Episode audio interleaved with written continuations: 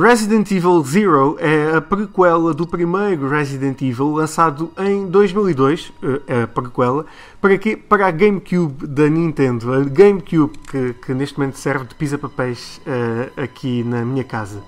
Uh, não, estou a brincar, GameCube é chique. Um, agora em alta definição e, e em widescreen numa remodelação também do áudio para 5.1 canais, esta remasterização de Resident Evil Zero chega com outro jogo, o próprio Resident Evil original, também remasterizado, numa coleção chamada Origins Collection, jogo que também terá um teste aqui uh, muito em breve no 8.5 bits.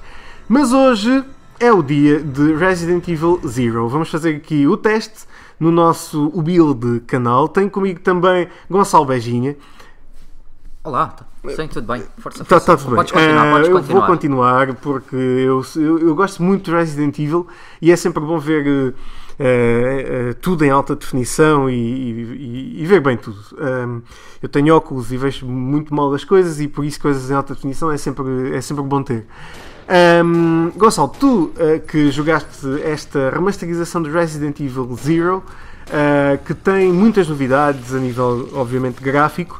Uh, Conta-me qual é a diferença entre a GameCube da Nintendo de 2002 e a PlayStation 4, que é só basicamente a melhor consola, a par da Xbox One, mas pronto, estamos só ali uh, ela por ela.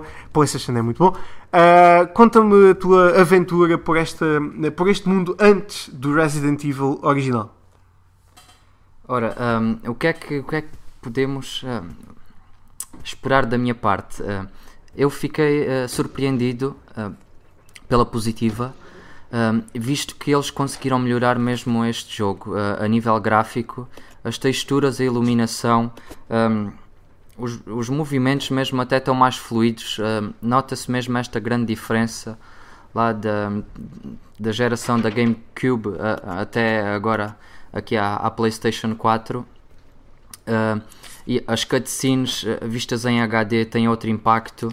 Um, os cenários têm, têm aquele smooth, um, aquela suavização uh, de, das formas que, que hoje em dia já estamos habituados a isso e é isso que nós queremos. Uh, o que é que podemos, uh, e eu destaco aqui pela positiva neste jogo, para quem não jogou.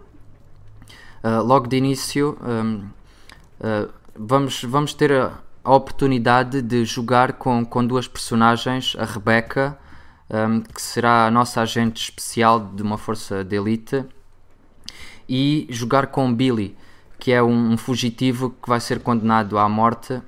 E o, o engraçado disto é que vamos jogar em equipa, vai-se vai dar aqui um, uma reviravolta um, e que podemos jogar em equipa e, e, acho que é aqui que eu destaco pela positiva este mecanismo que foi criado aqui no Resident Evil original, não é? Em 2002 e que está aqui presente é que uh, jogamos em parte com a Rebecca para fazer certos uh, passos e, e, certas missões e depois passamos para Billy para, para completar esses passos temos que jogar em equipa uh, e, e desmistificar aqui certos puzzles.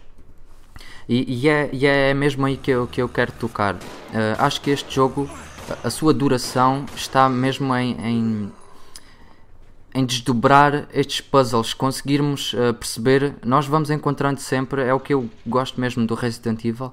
Vamos descobrimos ao longo do jogo vários objetos. Descobrimos um, uma chave que vamos utilizar numa porta que está trancada a algures no mapa sabemos que a energia, precisamos de ligar a energia num, numa certa sala e é, é isto que temos que ter sempre em atenção. Temos uma janela aberta, mas no início do jogo não podemos pular porque, porque, porque está um cão à espreita.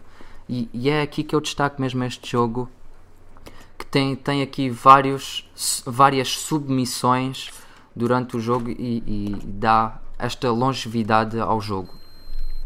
Mas, mas por outro lado, uh, uma coisa que eu não percebi, uh, sinceramente, e gostava que eles tivessem melhorado, é os tempos de loading.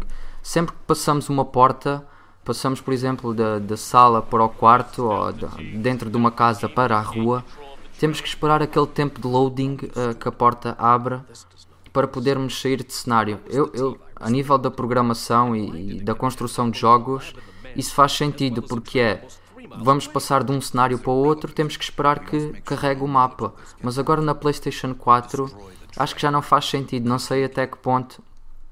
Eu sei que agora na PlayStation 4 é possível melhorar as texturas e, e até deve ter sido relativamente fácil um, eles melhorarem as texturas e conseguiram com facilidade.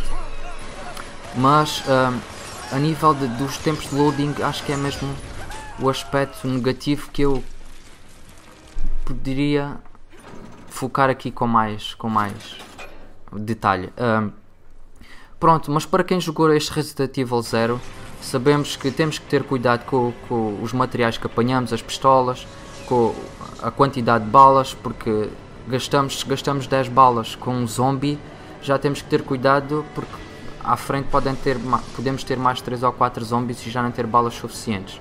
Temos que ter esse cuidado. Temos que também sempre encontrar a tal máquina de escrever para fazer os nossos saves. E, e se repararem para os jogos atuais, já não há esse, esse processo de estar à procura de uma máquina de escrever para gravar o jogo.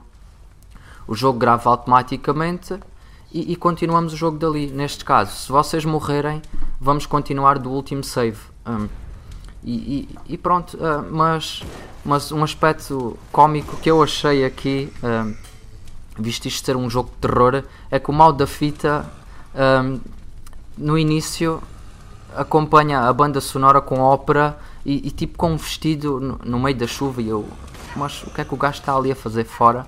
Ok, depois vem-se vem a descobrir, vocês vão ver para quem jogar que o mal da fita é mesmo o Big Boss disto tudo e, tem que ter aquele ar maléfico e, e diferente.